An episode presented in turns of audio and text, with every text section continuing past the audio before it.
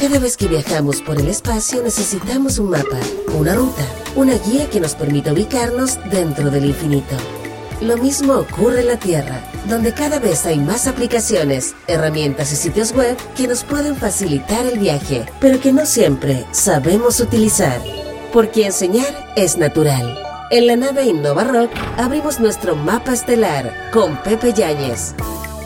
Leer, una de las formas más tradicionales de adquirir conocimiento o también para divertirnos. Por ejemplo, si nos gustan las novelas, la poesía, los cuentos o incluso los cómics. Si pudiéramos definir una tierra mágica donde pudieses leer lo que quisieras, no es necesario alejarse tanto del mundo real, donde existen por supuesto las bibliotecas. Desde que se inventó la imprenta, el mundo de la lectura cambió, permitiendo distribuir y consolidar el conocimiento en grandes repositorios, dando acceso a muchas personas. Y si vamos al pasado más reciente, una nueva revolución es Internet, donde pudimos compartir de manera mucho más rápida y mucho más masiva el conocimiento. Pero hay un tema importante, llamado propiedad intelectual y derechos de autor. No todo el conocimiento se puede compartir, al menos no de manera legal. Y es por eso que quiero presentarte la siguiente solución. Estoy hablando de las bibliotecas digitales Bibliotecas iguales a las del mundo real, pero en Internet.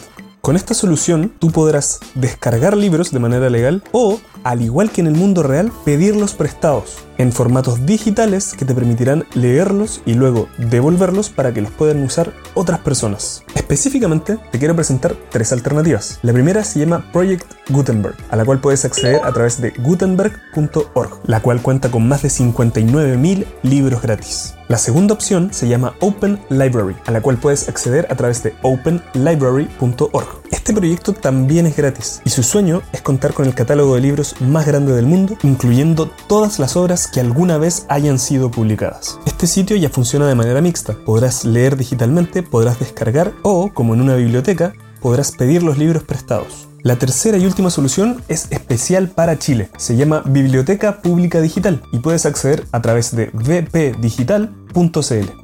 Para acceder a los beneficios de este sitio, tan solo debes crear un usuario usando tu cédula de identidad. Y con eso ya estarás listo para pedir el próximo libro que deseas leer en formato digital. Ya lo sabes, tres alternativas totalmente gratuitas. No tienes excusas para no leer. Espero que estas herramientas te sirvan para seguir aprendiendo y descubrir los próximos libros que vas a leer. Porque enseñar es natural. En la nave Innova Rock cerramos por ahora nuestro mapa estelar con Pepe Yáñez